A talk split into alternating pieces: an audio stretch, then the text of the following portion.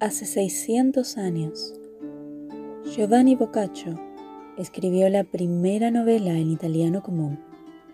En ella nos invita a consolarnos de nuestros pesares a través de los cuentos. Así, él escribe este libro para las damas enfermas de amor. Sus personajes se cuentan historias para olvidar los estragos de la peste. Y yo quiero leérselas a ustedes, cualquiera sea su aflicción. El de Camerón por Giovanni Boccaccio. Jornada segunda. Termina la primera jornada del Decamerón y comienza la segunda, en donde, bajo el reinado de Filomena, se trata de aquellos que, perseguidos por diversas causas, contra toda esperanza, consiguen llegar a buen fin. Nacía el nuevo día y los pájaros, cantando sobre las verdes ramas, daban testimonio de ello a los oídos. Se levantaron todas las damas a la vez, y los tres jóvenes, dirigiéndose a los jardines, avanzaron con paso lento sobre la hierba cubierta de rocío. Se pasearon de un lado a otro largo tiempo, haciendo entre tanto guirnaldas con las flores. Lo mismo que el día anterior hicieron el presente. Comieron sobre la hierba, luego bailaron un poco y finalmente se fueron a descansar. Alrededor de la hora nona se levantaron y, con permiso de la reina, se dirigieron a un fresco prado, sentándose alrededor de ella. La reina estaba hermosísima con la guirnalda de flores que la coronaba, contemplándola todo el grupo. Y ordenó ella a Neifile que diera comienzo a las próximas narraciones con una suya. La joven comenzó a hablar alegremente. Narración primera. Martelino, simulando ser inválido, finge curarse ante San Enrique. Conocido su engaño, es apaleado, preso y condenado a la horca, hasta que finalmente logra salvarse. Sucede muchas veces, queridísimas, que quien quiere burlar a los demás y sobre todo a las cosas reverentes, se ve él burlado. Y si logra escapar es con daño. Y puesto que, siguiendo el mandato de la reina, voy a dar principio a una narración del tema propuesto, os contaré lo que, con desgracia al comienzo y luego con final feliz, ajenamente a su pensamiento, a un vecino nuestro sucedió. Vivía no hace mucho tiempo en Treviso un tudesco llamado Enrique, de pobre condición, cuyo trabajo consistía en llevar cargas para los demás a cambio de un estipendio. Sin embargo, se le consideraba hombre de vida recta y sana. Sucedió, sin detenernos en la veracidad, que en su agonía, según cuentan los trevisanos, las campanas de la iglesia de Treviso repicaron sin que nadie las tocara. Consideróse el hecho como un milagro y se calificó a Enrique de santo. El pueblo se presentó en la casa del difunto y lo condujeron a la iglesia. Toda clase de cojos, tullidos, ciegos y de cualquier otra enfermedad o defecto físico acudieron con la esperanza de sanar. En medio de tal confusión, sucedió que llegaron a Treviso tres ciudadanos, llamados Stecchi, Martelino y Marchese respectivamente. Estos se presentaban en la corte de los grandes señores, y se dedicaban a entretener a la gente a base de mojigangas, y además eran artistas en imitaciones. No habiendo visitado nunca el pueblo, se maravillaron del estado general que encontraron, se enteraron de la causa y decidieron ir a visitarlo. Y dejando sus pertenencias en la posada, dijo Marchese Queremos ir a visitar al santo, pero no sé cómo podremos llegar, ya que el pueblo ha montado guardia para evitar disturbios y además la iglesia está abarrotada de gente. Martelino, que estaba ansioso por ver aquello, dijo No quede por eso. Yo encontraré la solución para ir a visitar el santo cuerpo, dijo Marchese. ¿De qué manera? Respondió Martelino. Atiende. Yo fingiré que estoy inválido y que no puedo andar, Entonces, tú de un lado y Steki del otro, me iréis sosteniendo, guiándome para que el santo me cure. Nadie nos impedirá el paso, sino que por el contrario nos harán sitio y nos dejarán pasar. Esta solución complació a Marchese y a Steki, y sin pensarlo más salieron de la posada. Y al llegar a un lugar apartado, Martelino contorsionó de tal manera los dedos, brazos y piernas, juntamente con la boca, ojos y todo el semblante, que repugnaba a la vista, no habiendo nadie que al verlo dudara de su invalidez. Conducido, pues, por Marchese y Stecchi a la iglesia, iban con tal aire de piedad, suplicando que les abriesen paso que lo conseguían fácilmente. De esta manera, con la ayuda de todos y entre frases de Dejad paso, dejad paso, llegaron hasta el cuerpo de San Enrique. Unos jóvenes que se encontraban allí alzaron a Martelino sobre el cadáver a fin de que recobrara la salud. Martelino, notando que se había convertido en el centro de la admiración, con la habilidad que le caracterizaba, comenzó a simular que podía extender uno de los dedos, luego la mano, el brazo y finalmente todo él. La gente se levantó alabando a San Enrique con exclamaciones ensordecedoras. Se encontraba allí un florentino, de origen no muy lejano, y que conocía bien a Martelino, aunque no lo había reconocido al principio al hallarse tan desfigurado. Cuando lo vio ponerse rígido, le reconoció, y poniéndose a reír estrepitosamente declaró Señor, y qué chasco. Viéndole así, ¿quién no hubiese creído que era tullido de veras? Este comentario fue oído por unos trevisanos, que enseguida le preguntaron ¿Pero acaso no estaba tullido ese hombre? A lo que contestó el florentino Dios no lo quiera. Ha sido siempre tan normal como cualquiera de nosotros, pero como habéis podido comprobar, es un maestro en el arte de desfigurarse. Oyéndole estas frases, no fue preciso que continuara, porque los otros, abriéndose paso fuertemente, comenzaron a gritar. Prended al blasfemo que se ha mofado de Dios y del santo. No es tullido, sino que lo finge para reírse de los santos. Y con estos argumentos lo prendieron y le sacaron de allí arrastrándolo por los cabellos. Le desgarraron la ropa, mientras le daban puntapiés y mojicones, y quien no interviniera en ello no se le tenía por hombre. Martelino gritaba Perdón, por Dios. defendiéndose en lo posible, aunque vanamente, ya que la multitud aumentaba cada vez más.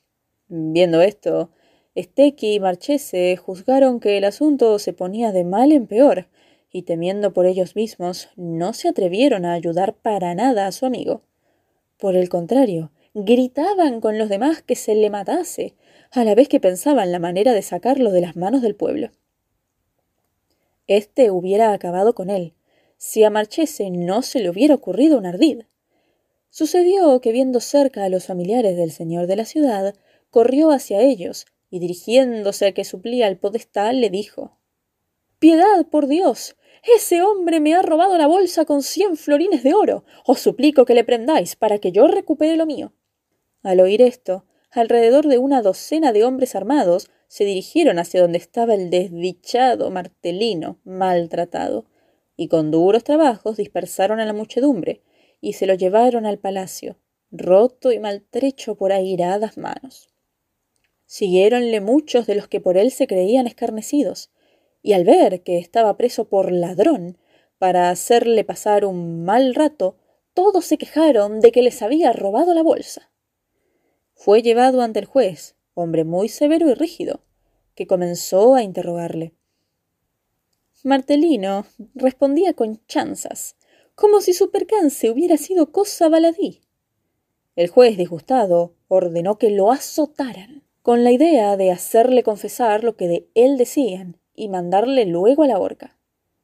Entonces Martelino comprendió su peligrosa situación, y al volverle a preguntar al juez si eran ciertas las acusaciones, dijo Señor, estoy dispuesto a confesaros la verdad, pero obligad a cada uno de mis acusadores que os diga dónde y cuándo le robé la bolsa, y yo os diré si es cierto o no. Me parece muy bien, repuso el juez. Interrogando a un grupo, obtuvo diferentes respuestas. Unos alegaban que le habían robado ocho días atrás, el otro seis, el otro cuatro. Algunos incluso afirmaban que allí mismo. Martelino, al oírle, replicó Señor, no dicen la verdad. Os lo puedo demostrar. Yo no había venido a esta tierra jamás, ya que hace muy poco que vivo aquí, y tan pronto llegué, para mi desgracia, fue a visitar ese cuerpo. Podéis probar la veracidad de mis palabras en el testimonio del oficial que preside las presentaciones y con mi hotelero. Si se confirma cuanto os digo, no me hagáis, a instancias de estos malvados, maltratar y apalear. Mientras se desarrollaban las cosas de esta manera, Marchese y Stecchi, enterados de que el juez del Podestad actuaba duramente contra su amigo, habiéndole mandado a azotar, tuvieron mucho miedo y entre sí se dijeron En mal asunto estamos metidos. Le hemos sacado de la sartén para echarle al fuego. Y prestamente se fueron a la posada y explicaron lo que sucedía al posadero. Este, riéndole, les llevó ante un tal Sandro Angolanti, habitante de Treviso, que estaba muy bien con el señor de la ciudad. Habiéndole referido ordenadamente lo sucedido, suplicaron todos en favor de Martelino. Sandro, tras mucho reír, se presentó al señor, pidiéndole la libertad de Martelino. Y así sucedió. Cuando fueron a buscarle, le hallaron en camisa ante el juez, abatido y miedoso ante el escepticismo de éste que se negaba a oír sus descargos. Más bien, sintiendo cierta antipatía hacia los florentinos, estaba dispuesto a mandarle a la horca, y no quería entregarlo al señor hasta que no le quedase más remedio. Cosa que ocurrió. Encontrándose en presencia del señor de la ciudad, Martelino, con mucha habilidad, le pidió que le dejara libre para que se pudiera marchar, pues hasta que se encontrara en Florencia no se sentiría totalmente libre. El señor también se rió mucho de semejantes ocurrencias y ordenó que le entregaran ropas nuevas a los tres, que, contra toda esperanza, habían salido de tan gran peligro. Y así pues, indemnes, volvieron a la ciudad. Narración segunda. Reinaldo de Asti, tras ser despojado, llega a Castel Guglielmo, donde le alberga una viuda, hasta que, indemnizado por sus daños, regresa a su casa sano y salvo. Rieron estrepitosamente las mujeres las incidencias de Martelino, siendo Filóstrato el que más se divirtió de los jóvenes, y quien, por estar colocado al lado de Neifile, tuvo que sucederla en la narración, según lo indicado por la reina. Prestamente comenzó así. Bellas damas, quiero narraros un asunto de tema devoto y católico, donde se encuentran amores e infortunios a la vez, siendo quizá de utilidad para alguno de los oyentes, sobre todo para quienes andan desorientados por los inciertos parajes del amor, en donde quien no haya rezado muchas veces a San Julián, aunque tenga buen lecho, mal se aloja. Sucedió que en tiempos del marqués Azzo Ferrara, un mercader llamado Reinaldo de Asti había ido por negocios a Bolonia. Concluidos estos y de regreso a su casa, sucedió que a la salida de Ferrara y camino de Verona, se topó con unos que le parecieron comerciantes, pero en realidad eran bandoleros y gente de mala vida. Entabló amistad con ellos e ingenuamente se dejó acompañar. Estos, viéndole mercader, supusieron que llevaría dinero encima y decidieron robarle. Para que Reinaldo no sospechara, le hablaban como personas de buena condición, simulando ser los más bondadosos y llanos que pudieron. Como Reinaldo viajaba con la única compañía de un criado a caballo, alegróse de encontrar más compañeros. Se entretuvieron con diversos razonamientos, como suele suceder en estos casos, y terminaron hablando de las oraciones que hacen los hombres a Dios. Uno de los bandoleros dijo y vos, hombre de bien, ¿qué clase de oración rezáis cuando vais de camino? A lo que repuso Reinaldo. Soy hombre tosco y apegado a las cosas materiales, y pocas oraciones se me ocurren. Vivo a la antigua y dejo pasar dos sueldos por veinticuatro dineros, pero a pesar de eso, cuando viajo, acostumbro al salir de mañana de la posada rezar un Padre Nuestro y un Ave María por el arma del Padre y la Madre de San Julián, rogándole a Dios que por la noche me depare un buen albergue. Me he encontrado muchas veces en graves peligros, habiéndome librado de todos, y encontrándome por la noche en un albergue seguro. Por esta razón tengo gran devoción a San Julián, y no me parecería bien partir y llegar salvo a la noche siguiente, si no rezo esa plegaria por la mañana. Y el que le estaba preguntando le dijo ¿Y esta mañana la rezasteis? respondió Reinaldo. Sí, con fe. Y el otro, que sabía lo que iba a ocurrir, pensó Pues bien vas, que si el caso no se nos tuerce, esta noche te alojarás mal. Y luego añadió Yo también he viajado mucho, y nunca recé esa oración, aunque en verdad la he oído alabar a otros, pero nunca me ha faltado por eso un buen albergue nocturno.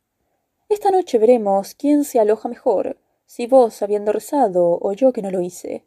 Yo, en cambio, uso el Dori Justi, la Intemerata o el De Profundis, que son, según indicación de una abuela mía, mucho mejores. Y siguieron su camino hablando de estas y otras cosas parecidas, esperando los bandidos el momento oportuno para realizar el perverso acto. Sucedió que siendo ya tarde y estando el paraje solitario y aislado, asaltaron al mercader, robándole todo. Le dejaron a pie y en camisa, diciéndole Mira si tu San Julián te da albergue para esta noche, que a nosotros sí nos lo dará bueno. Cruzaron el río y se alejaron. El criado hizo lo mismo, pues cuando vio que asaltaban a su amo, no intentó ninguna ayuda porque era un cobarde, sino que huyó despavorido con el caballo y no cesó de correr hasta Castel Guglielmo, donde, al ser ya de noche, se hospedó sin preocuparse más del asunto. Reinaldo, en camisa y descalzo, Viendo que hacía mucho frío y nevaba copiosamente, no sabía qué hacer. Como la noche avanzaba y él tiritaba castañándole los dientes, buscó a su alrededor un refugio para no morirse de frío, pero no encontró nada, porque hacía poco que el país había sufrido una guerra y estaba todo quemado. Incitado por el frío, se dirigió hasta Castel Guglielmo, ignorando que allí estaba su criado. Pero como la oscura noche le alcanzó a una milla del castillo, Llegó tan tarde que las puertas estaban cerradas y los puentes levadizos alzados. Con gran desesperación y llanto buscó un refugio, al menos donde no le cayera la nieve. Divisó una casa que adosada al castillo sobresalía de sus muros. Decidió ir a ampararse bajo aquel techo, y al llegar allí encontró la puerta cerrada y junto a ella un montón de paja. Contristado y dolorido, permaneció allí quejándose repetidamente a San Julián. Y el santo, que le quería bien, le proporcionó rápidamente un buen albergue. En el castillo había una viuda bellísima de cuerpo, a la que el marquesazzo amaba como a su vida, y cuando quería tenerla cerca, la hacía morar en la casa donde se había acogido Reinaldo. El día anterior, el marqués quiso ir para acostarse con ella, disponiendo una opípara cena y un buen baño. Cuando todo estaba preparado, ciertas noticias obligaron al marqués a montar a caballo sin dilación. Quedó con la mujer en que no le esperase y se marchó. Esta, un tanto desconsolada, determinó bañarse, cenar y acostarse, y así lo hizo.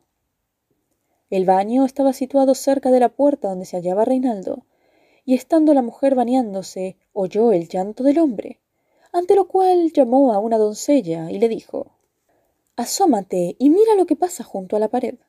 La criada se asomó a una ventana y en medio de la claridad de la nieve vio a un hombre acurrucado, descalzo y en camisa, a quien preguntó lo que allí hacía. Reinaldo apenas si podía pronunciar palabra por el frío que tenía, y entre balbuceos le dijo quién era y por qué se hallaba en tal situación, suplicándole que no le dejase morir de frío.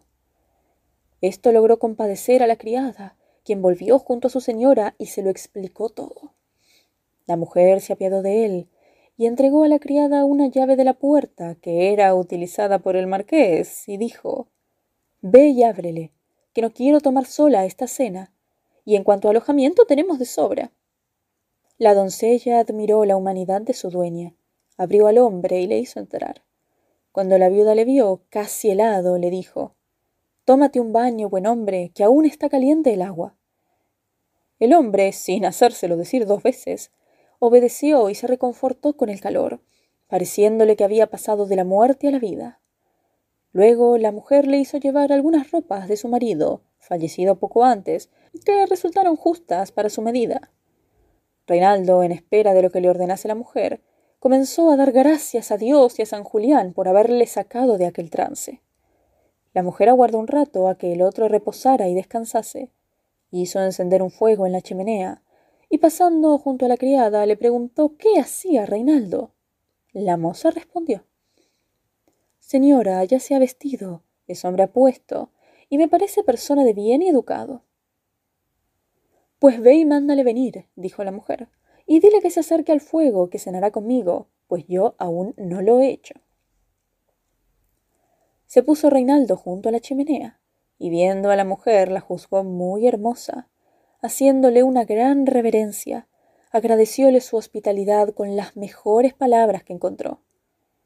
La mujer le miraba y escuchaba, compartiendo la opinión de su criada. Recibiéndole con gusto, le hizo sentar a su lado junto al fuego. Hablaron acerca del percance sufrido, que Reinaldo explicó con todos los detalles.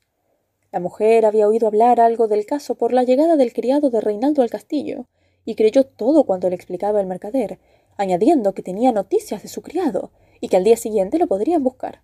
Cuando la cena estuvo servida y Reinaldo se hubo lavado las manos, se dispusieron los dos a cenar. El mercader era hombre corpulento, bien parecido, educado y de edad no muy avanzada. La mujer lo contempló repetidas veces con aprobación, y como los planes de acostarse con el marqués aquella noche habían despertado el instinto de la carne, Después de la cena, alzados los manteles, consultó con su criada si le parecía bien que, desaireada por el marqués, usara la oportunidad que le brindaba la suerte. La doncella, al comprender el deseo de su dueña, la animó, por lo que la mujer regresó junto al fuego y empezó a mirar amorosamente a Reinaldo, diciéndole ¿Por qué estás tan pensativo, Reinaldo? ¿No creéis poder recuperaros por un caballo y unas cuantas telas que habéis perdido? Consolaos de una vez que estáis en vuestra casa. Os digo más aún. Viéndoos con esas ropas de mi difunto marido, cien veces me han venido deseos de abrazaros y besaros, y de no temer que ellos disgustara, así lo hubiera hecho. Reinaldo, al oír aquellas palabras y observar el relampagueo en sus ojos, como no tenía nada de tonto, fue a su encuentro con los brazos abiertos y dijo Puedo afirmar, señora, que vivo gracias a Dios, por lo que, viendo de dónde me sacasteis, sería muy ingrato en no esforzarme por hacer cuanto pueda agradaros. Complaceros en besarme y abrazarme, que yo lo haré con no menos contento. No necesitaron más palabras. La mujer, que ardía en amorosos deseos, se echó en sus brazos, y estrechándose mil veces y besándose largo rato, se levantaron luego de allí, trasladándose a la alcoba y acostándose sin tardar. Lo hicieron plenamente y muchas veces durante aquella noche. Cuando amaneció, por voluntad de la mujer, se levantaron. Con el fin de disimular el hecho, le dio unas ropas de mal uso, una bolsa de dineros y le orientó sobre el sitio en que encontraría a su criado. Le pidió que mantuviera en secreto lo ocurrido. Salió Reinaldo por la puertecilla y, con talante de venir de lejos, Entró en el castillo cuando se abrieron las puertas, hallando a su criado. Cuando se hubo vestido con las ropas que llevaba en la maleta y se dispuso a subir al caballo, casi milagrosamente aparecieron los tres bandoleros que le habían robado el día anterior. Eran conducidos al castillo por otro hecho que habían cometido. Como ellos mismos confesaron todo cuanto hicieron, se le restituyó el caballo, las ropas y el dinero, sin faltarle más que unos cintillos de los que los malhechores ignoraban lo que habían hecho. Por todo ello, Reinaldo dio de nuevo gracias a Dios y a San Julián, subió a su caballo sano y salvo, regresando a su casa. Por otro lado, los tres bandoleros al día siguiente fueron a dar puntapiés al aire. Narración tercera. Tres caballeros, habiendo malgastado su hacienda, quedan en la ruina. Un sobrino de ellos, al regresar a su casa desesperado, se encuentra con una abad, que resulta ser la hija del rey de Inglaterra. Se casan y el mozo puede salvar de la ruina a sus tíos, restableciéndoles en su buen estado. Con admiración oyeron las mujeres y hombres las aventuras de Reinaldo de Asti, alabando su devoción, y se estimó con agrado que Dios y San Julián le prestaron socorro en su menester. Tampoco se tachó a la mujer de necia, pues aunque escondidas, aprovechó el don que Dios le envió a su casa. Mientras pensaban en la buena noche que debieron pasar, Pampinea, que estaba al lado de Filóstrato, comprendiendo que a ella le correspondía narrar, meditó, y tras el mandato de la reina, con viveza y donaire, comenzó a hablar así. Apreciadas amigas, cuanto más se trata de los hechos de la fortuna, más le queda por decir a quien vela por estos asuntos. Nadie de esto debe maravillarse, si discretamente piensa que todas las cosas que nosotros llamamos nuestras están en manos de la suerte, y consecuentemente, con arreglo a sus ocultos juicios, de una en otra y de otra en una, sin descanso, sucesivamente y sin orden alguno, que sepamos, son por ella permutadas. Esto se prueba con plena claridad en todas las cosas y todos los días, y hasta en alguno de estos cuentos ya se ha demostrado. No obstante lo cual, si a nuestra reina le place, a esas narraciones añadiré una, que, según entiendo, os complacerá, quizá no sin beneficio de los oyentes. Había en nuestra ciudad un caballero llamado Miser Teobaldo, el cual, según algunos, descendía de los Lamberti y según otros de los Agolanti. Mm, quizás se funden los últimos, más que nada, en la forma con que viven los hijos de ese hidalgo, que corresponde a lo que siempre hacen y han hecho los Agolanti. Pero sin entrar en detalles acerca de a cuál de las dos casas pertenecía, lo cierto es que era uno de los caballeros más ricos de su tiempo. Tenía tres hijos. El mayor se llamaba Lamberto, el segundo Teobaldo y el tercero Agolante. Estos eran mozos gallardos y discretos, a pesar de que el mayor no contaba más de dieciocho años. Entonces Miser Teobaldo murió, dejándoles herederos de todos sus bienes e inmuebles. Al encontrarse repentinamente en medio de tanta opulencia, sin otro gobierno que su placer, comenzaron a gastar desmesuradamente, teniendo a su servicio un gran número de servidores y criados, abundantes caballos, perros y aves. Celebraban fiestas continuamente, y se adaptaron no sólo a las cosas propias de caballeros, sino también a lo que antojaba a sus juveniles apetitos. Al cabo de escaso tiempo, el tesoro heredado de su padre decreció, y siendo insuficientes las rentas para los gastos, no tuvieron más remedio que empeñar o vender sus posesiones, cosa que fueron haciendo lentamente, hasta que se dieron cuenta que apenas les quedaba nada. Entonces la pobreza les abrió los ojos pero ya era tarde. Lamberto reunió un día a los dos hermanos y les explicó el estado de las cuentas, reseñando lo que habían heredado y lo que habían gastado. Aconsejó finalmente que vendieran lo poco que les quedaba para alejarse del lugar donde su miseria era ostensible. Lo hicieron así y se dirigieron a Inglaterra. Allí se establecieron en una casa pequeña, procurando gastar lo menos posible y dedicáronse a prestar dinero, cobrando mucho interés. De esta manera consiguieron rehabilitarse y afortunadamente en poco tiempo hicieron mucho dinero. Entonces, uno a uno, regresaron a Florencia, donde recuperaron gran parte de sus posesiones, junto con otras muchas, y se casaron. Para continuar el negocio de préstamo en Inglaterra, mandaron a un sobrino suyo, Alejandro, mientras ellos volvían a olvidar el sentido del dinero y que habían creado familia, gastando desordenadamente. De los mercaderes y de gente diversa obtenían préstamos, y el dinero que les iba mandando Alejandro ayudaba a subsanar esos gastos. Los tres hermanos iban viviendo a expensas del sobrino de Inglaterra. Pero inevitablemente sucedió que estalló una guerra en dicho país entre el rey y su hijo, dividiéndose la isla en dos bandos. Los castillos de los varones, fuente de ingresos para los préstamos del sobrino, quedaron fuera de su alcance, desapareciendo toda renta. El joven confiaba en una paz pronta entre el rey y su hijo, y esa esperanza le hacía permanecer en la isla. Por otro lado, los hermanos seguían sin economizar, gastando sin freno. Al cabo de unos años, la situación continuaba igual. Los hermanos fueron perdiendo los créditos, y como las deudas se acumulaban, fueron encarcelados y embargadas sus posesiones sin posibilidad de libertad hasta saldar totalmente las deudas. Sus mujeres e hijos fueron diseminándose por los campos, llevando una vida miserable y pobre, sin la menor esperanza para el futuro. Alejandro, por su lado, viendo que la guerra no acababa y temiendo por su vida, decidió regresar a Italia. Por el camino, al salir de Brujas, quiso el azar que se encontrara con un abad de hábito blanco, acompañado de muchos clérigos y séquito, y llevando delante un considerable equipaje.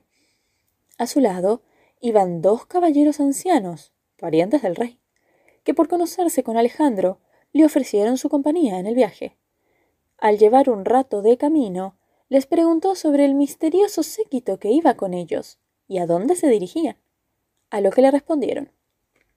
El que cabalga delante es un joven pariente nuestro, elegido abad no hace mucho en una de las mejores abadías de Inglaterra. Como no tiene la edad exigida para el cargo, nos dirigimos con él a Roma para pedir al Santo Padre le haga una dispensa y le confirme en el cargo, pero deseamos mantener silencio sobre esto. El joven abad unas veces iba delante y otras detrás con su séquito, cosa que normalmente hacen los señores en los caminos. Algunas de esas veces se dio cuenta de la presencia de Alejandro y reparó en su juventud, agradándole su manera cortés y gallarda, y simpatizando con él más de lo que acostumbraba normalmente, le llamó a su lado. Entablóse una conversación amena, y el abad se interesó por su camino, por sus planes y proyectos. Alejandro fue respondiéndole con toda sinceridad y ofreciéndose personalmente hasta donde llegaron sus posibilidades. El abad, al considerar las respuestas sinceras y agradables, gustándole sus modales y considerándolo un gentilhombre, iban simpatizando cada vez más con él. Se apiadó de su desventurada suerte, le consoló y diole esperanzas, diciendo que si era hombre de bien, Dios tendría piedad de él y le restituiría en su antiguo estado. Alejandro le agradeció su interés y sus palabras de consuelo, poniéndose de nuevo a su servicio. Siguieron su camino, y en el pecho del abad bullían cada vez más cosas respecto a Alejandro. Llegaron a una villa escasa en Posadas, donde el abad decidió hacer un alto, y por indicación de Alejandro, que conocía a un posadero, se establecieron allí. El joven llegó a convertirse casi en mayordomo del abad, y como tenía mucha destreza en el asunto, distribuyó por la villa al séquito lo mejor que pudo. Una vez que cenó el abad y hubo transcurrido buena parte de la noche, estando todo el mundo acostado, Alejandro preguntó al posadero por su lecho. A lo que respondió Verdaderamente lo ignoro. Todo está lleno, como ves, y mi familia y yo hemos de dormir en bancos. Pero a la habitación del abad da un pequeño granero, donde puedo prepararte un camastro, si quieres, pues allí tendrás que pasar la noche. A lo que respondió Alejandro. ¿Cómo voy a entrar en la habitación del abad, que es tan pequeña y estrecha que no ha podido entrar ningún monje? Si lo hubiera advertido antes, habría hecho colocar una cortina, para que algún monje durmiera en el granero y atendiera al abad si le necesitase. El posadero repuso. Las cosas son de esa manera, y si quieres puedes estar bien allí. El abad duerme y las cortinas están echadas. Yo con mucho cuidado te pondré un colchón para que puedas dormir. Alejandro, no queriendo molestar al abad, se acostó lo más silenciosamente que pudo. Pero sucedió que el abad no dormía, sino que pensaba vehementemente en sus deseos, enterándose de la conversación entre el posadero y Alejandro. Oyó también cuando se acostaba Alejandro, de lo que se alegró, diciéndose Dios me proporciona la oportunidad de satisfacer mis deseos. Debo aprovechar la ocasión, porque quizá no vuelva. Decidido a sacar provecho, juzgando que todo el mundo descansaba en el mesón, llamó muy bajito a Alejandro, pidiéndole que se acostase con él. El joven, después de muchas negativas, hízolo así. El abad, poniéndole una mano en el pecho, le tocó como hacen las gentiles jóvenes con sus amantes. Se asombró mucho Alejandro, y temía que el abad obrase así, empujado por un amor deshonesto. Este advirtió la duda de Alejandro, y sonriendo, se desabrochó la camisa que llevaba. Tomándole la mano, la colocó en su pecho y le dijo Aleja ese necio pensamiento de ti, Alejandro, y busca aquí dentro para que veas lo que escondo. Al poner la mano en el pecho del abad, el joven se encontró con dos pechos redondos, suaves y delicados, como si fueran de marfil. Entonces comprendió que se hallaba con una mujer, y sin esperar más, la abrazó e intentó besarla. Ella le dijo, Antes de que te acerques más, escucha lo que quiero decirte. Como ves, soy mujer y no hombre, y he salido doncella de mi casa para que el Papa me case para tu suerte o mi desgracia o por lo que sea, cuando el otro día te conocí, me enamoré como nunca lo ha hecho una mujer de un varón. Por eso he deseado tomarte a ti como marido, en lugar de a otro hombre. Pero si tú no me deseas por mujer, vuelve a tu lecho. Alejandro, aunque no la conocía, imaginó por el cortejo que debía de tratarse de una mujer rica y noble, aparte de que era hermosísima. Por todo ello, sin pensarlo más, le respondió que aceptaba de buen grado. Entonces ella se incorporó, y arrodillándose ante una efigie de nuestro Señor, y colocando un anillo en el dedo de Alejandro, hizo que él la desposara en presencia de Dios. Luego se acostaron juntos, abrazándose con gran placer de ambas partes, y así pasaron el resto de la noche. Por la mañana, acordaron entre los dos la manera de entenderse, y seguidamente Alejandro se levantó y salió de la habitación sin que nadie supiera dónde había dormido. Sumamente contento, púsose en camino con el abad y el séquito, y transcurridas varias jornadas llegaron a Roma. Cuando hubieron reposado un rato, el abad, con los dos caballeros y Alejandro, fueron a visitar al papa, y hechas las ceremonias de rigor, el abad empezó a hablar de esta manera. Santo Padre, Nadie mejor que vos sabe que el que quiere vivir honradamente debe evitar las ocasiones en que pudiera obrar de otra manera. Yo, que deseo vivir honradamente si puedo, me he fugado secretamente con gran parte de los tesoros del rey de Inglaterra, que es mi padre. Él quería casarme con el rey de Escocia, proyecto caballero. Para venir aquí y que vuestra santidad me casara, me puse en camino. Huí, si no de la sensibilidad del rey de Escocia, por miedo a que mi juventud me hiciese cometer, si me casaba con él, algún acto contrario a las leyes divinas, o que fuera contra el honor de la sangre real de mi padre. Dios, el único que conoce bien lo que nos conviene, puso en mi camino al que por misericordia había de ser mi marido, el cual es este joven, y señaló a Alejandro, quien posee méritos suficientes para marido de una gran señora, aunque no sea la nobleza de su sangre tan esclarecida como la real. A Él he elegido, y a Él quiero, no aceptando a nadie que no sea Él, aunque opinen en contra mi padre o los demás. La primera razón que me ha traído aquí ha desaparecido, pero me alegro del camino que he hecho, al poder visitar los santos lugares de esta ciudad, tanto como por el matrimonio contraído con Alejandro ante la presencia de Dios. Ahora deseo que se ratifique ante la vuestra.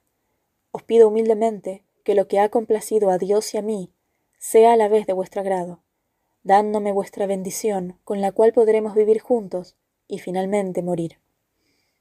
Maravillóse Alejandro al saber que era hija del rey de Inglaterra, y experimentó admirable y oculta alegría.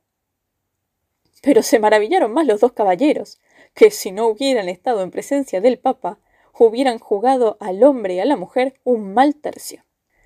El Papa se pasmó del hábito de la mujer y de la elección del marido, pero comprendiendo que no había remedio alguno, accedió a su petición. Luego calmó a los acompañantes, reconciliándolos con Alejandro y con la mujer. Cuando se llegó al día siguiente, en presencia de muchos hombres importantes y de los cardenales, se hizo acudir a la dama. Esta, regiamente vestida, estaba muy hermosa y pareció muy agradable a todos. Por su parte, Alejandro, elegantemente ataviado, no parecía un usurero, sino de linaje real. Se presentaron también los dos acompañantes, celebrándose a continuación los esponsales. Una vez concluidos, el Papa despidió a los recién llegados, dándoles su bendición. Al salir de Roma, Alejandro y su mujer decidieron ir a Florencia, donde ya había corrido la noticia, siendo muy bien recibidos. Ella mandó que libertaran a los tres hermanos, pagando todas las deudas, por lo que fueron respuestas sus propiedades tanto a ellos como a sus esposas. Finalmente, y con el beneplácito de todos, Alejandro y su esposa se marcharon, llevándose consigo a Agolante, desde Florencia a París, donde fueron recibidos honrosamente por el rey de Francia. Los dos caballeros fueron a Inglaterra para interceder ante el soberano inglés, y lo intentaron de tal manera que éste perdonó a su hija y recibió a la pareja con grandes fiestas, haciendo caballero a su yerno y otorgándole el condado de Cornwalls. Actuó Alejandro tan justamente que logró reconciliar a padre e hijo, proporcionando paz a la isla, por lo cual se granjeó el afecto de todos los habitantes. Agolante recobró todo lo que allí le debían, y siendo ya muy rico, y tras ser armado caballero, regresó a Florencia. El conde vivió feliz y dichoso con su mujer, y según dicen algunos, con su buen juicio y valor y con la ayuda de su suegro, conquistó Escocia, siendo rey de aquel país. Narración cuarta. Landolfo Rúfolo se hace corsario al quedar pobre y preso de los genoveses, naufraga y se salva sobre un arca de madera llena de valiosas joyas, hasta que, acogido en Corfú por una mujer, regresa a su casa. Al lado de Pampinea estaba Laurita, quien viendo que la narración había llegado a su fin, sin esperar más, empezó a hablar de esta forma. Queridísimas amigas, según mi opinión, ningún acto de la fortuna puede ser mejor que el de elevar a uno desde la miseria a la condición real. Nos lo demuestra la novela de Pampinea, con lo que ha sucedido a Alejandro. Y puesto que cualquier narración debe ajustarse a esos términos, mm, relataré, aunque contenga miserias mayores, una historia que no llega a tan espléndido desenlace. En comparación con el cuento anterior, el mío no será escuchado con tanta atención. Pero como no llego a más, excusadme. Según se dice, la zona costera entre Reggio y Gaeta es de las más hermosas de Italia. Se encuentra allí, cerca de Salerno, una zona que sus habitantes llaman Costa de Marfil, en donde abundan las poblaciones pequeñas, los jardines y las fuentes, y destacando por sus hombres, ricos y notorios en el tráfico y el comercio. Entre esas ciudades sobresale Ravello, en que hay también hombres riquísimos, y donde tiempo atrás hubo uno muy opulento, llamado Landolfo Rufolo. Este, descontento aún con su riqueza, quiso aumentarla, por lo que casi la pierde toda, incluido él mismo. Después de meditarlo mucho, como corresponde a los mercaderes, decidió comprar un navío. Gastó todo su dinero cargándolo de variadas mercancías y lo puso proa a Chipre. Cuando llegó allí, se encontró con que había muchos barcos cargados con los mismos objetos que él llevaba. Por tal razón, casi tuvo que regalarlos para quitárselos de encima, sufriendo gran desesperación. Al verse repentinamente pobre, experimentó gran enojo, viendo como única solución la muerte, o bien robar para rehabilitarse y no regresar pobre al lugar de donde salió rico. Encontró quien le comprase el buque, y con ese dinero y el de la venta de las mercancías, adquirió una nave más ligera, ideal para la piratería. Armóla perfectamente con lo necesario para tal uso, y se dedicó en adelante a abordar a todos, especialmente a los turcos. La fortuna le resultó más beneficiosa por ese lado que por el del comercio. Al cabo de un año, se había apoderado de tantas naves turcas que recuperó todo lo perdido en sus mercancías, y además pudo doblar los bienes. Escarmentado por su primera pérdida y temiendo una nueva, decidió terminar esa vida y regresar de nuevo a su país. Desconfiando del comercio, en lugar de invertir sus caudales, se los llevó consigo en el barquichuelo que los había ganado, iniciando el viaje de regreso. Cuando llegaba al archipiélago, se levantó un gran viento, el siroco, que desviándole de su ruta, encrespó de tal manera el mar que su frágil barco no pudo resistir el oleaje, no teniendo más remedio que recogerse en una caleta donde había una islilla cubierto del viento. Poco hacía que se resguardaba allí, cuando llegaron dos grandes bajeles genoveses, huyendo de lo mismo que había huido Landolfo. Los tripulantes, al ver el barquichuelo y reconocer a su amo por el renombre de sus riquezas, como hombres rapaces y ávidos de dinero que eran, decidieron arrebatárselo todo cerrándole la salida. Luego hicieron bajar a un tercio de la tripulación, que armados de ballestas fueron colocados de manera que nadie pudiera salir de la nave sin ser atacado. Los demás, en sus dos bajeles y con la ayuda del mar, acercáronse al barco del Andolfo, apresando rápidamente a toda la tripulación. Trasladaron al Andolfo a una de sus embarcaciones y sacaron cuanto había de la nave, hundiéndola seguidamente. Al día siguiente cambió el viento, y prosiguieron su marcha los barcos, proa a poniente, haciendo el viaje prósperamente. Pero al llegar la noche, un tempestuoso viento separó las dos naves.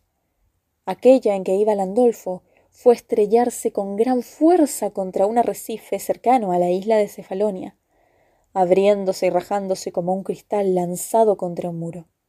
Al llenarse el barco de agua, como ocurre en esos casos, flotaron los fardos, cajas y tablas, y siendo la noche oscurísima y la mar gruesa, los tripulantes intentaron por todos los medios nadar si podían, buscando una tabla donde asirse. El desgraciado Landolfo, aunque muchas veces había invocado la muerte, prefiriéndola a volver pobre a su casa, al verla tan próxima tuvo gran miedo y la temió como los demás. Dando una tabla, se asió fuertemente, por si Dios quería salvarle en ella. Cogióse como pudo, y llevado por el viento en todas direcciones, se mantuvo así hasta que amaneció. Al nacer el nuevo día, Landolfo miró a su alrededor, no viendo más que mar y nubes y un arca flotando sobre las olas, acercándosele unas veces y haciéndole temer por una fuerte colisión. Cada vez que el arca se le acercaba en exceso, hacía un gran acopio de fuerzas y la rechazaba con la mano. Al producirse un remolino, un golpe de mar dio con tal fuerza en el arca que la lanzó contra la tabla del Andolfo, lanzándolo al agua. Cuando pudo salir, ayudado más por el miedo que por las fuerzas, vio que la tabla se había distanciado mucho. Temeroso de no poder alcanzarla, se acercó al arca, que estaba mucho más próxima y tendiéndose de bruces sobre la tapa, procuró sostenerse derecho con los brazos. De esta manera, empujado por el mar de un lado a otro sin ninguna comida y bebiendo más de lo que hubiera querido, pasó el día y la noche siguiente. Después, por voluntad divina o por fuerza del viento, estando el náufrago convertido en una esponja y sujetándose fuertemente con las manos en el borde del arca, llegó a la costa de la isla de Corfú, donde una mujer lavaba sus trapos con sal y arena en la playa. Viendo ésta que se acercaba al Andolfo, retrocedió temerosa, gritando. Pero como él no podía hablar y apenas ver, no dijo nada. Pero al llegar a tierra, la mujer reparó en el arca, y fue distinguiendo los brazos y el rostro, imaginándose entonces de lo que se trataba. Compadeciéndose, cogió al náufrago por los cabellos y lo arrastró hasta sacarlo totalmente del agua, con el arcón y todo. Le fue separando con mucha dificultad las manos del arca. Lo metió en un baño caliente, lavándolo y restregándolo hasta que le devolvió el calor y las perdidas fuerzas. Cuando le pareció conveniente, le hizo comer confites y beber vino, cuidándole algunos días lo mejor que pudo, hasta que se encontró en perfectas condiciones. Entonces la mujer decidió entregarle el arca, gracias a la cual pudo salvarse. Landolfo no se acordaba de ella, pero la tomó al ofrecérsela a la mujer. La encontró tan liviana que poca cosa esperaba de ella. Luego quiso ver lo que había dentro, y abriéndola en ausencia de la mujer, halló en su interior gran cantidad de piedras preciosas, sueltas y engastadas. Como era bastante entendido en la materia, notó el gran valor de éstas y dando gracias a Dios se consoló. Pero habiendo sido desafortunado por dos veces y temiendo una tercera, obró prudentemente a fin de regresar con el tesoro a su casa. Lo envolvió en unos trapos lo mejor que pudo y entregó el arca a la mujer, pidiendo a cambio un saco. Esta le atendió lo mejor que pudo, y el agradecido de corazón se marchó con el saco a los hombros. Se trasladó a Brindisi en una barca, y de allí a Trani, Aquí encontróse con unos compañeros suyos, que le dieron vestiduras, después de oír las peripecias que había pasado, menos lo del arca. Le dejaron además un caballo y un criado para que le acompañara hasta Ravelo, meta de su viaje. Cuando llegó allí, creyendo estar a salvo, dio gracias a Dios, y luego se puso a examinar con más calma las piedras preciosas que llevaba en su saco, juzgándolas de muy buena calidad. Calculó que si las podía vender a buen precio, doblaría la fortuna que tenía antes de partir. Una vez realizó esta operación, mandó a Corfú en pago a la ayuda recibida, una considerable cantidad de dinero a la buena mujer. También tuvo en cuenta los de Trani que le habían vestido. Él se quedó con el resto, no queriendo volver a negociar más y viviendo honrosamente hasta el fin.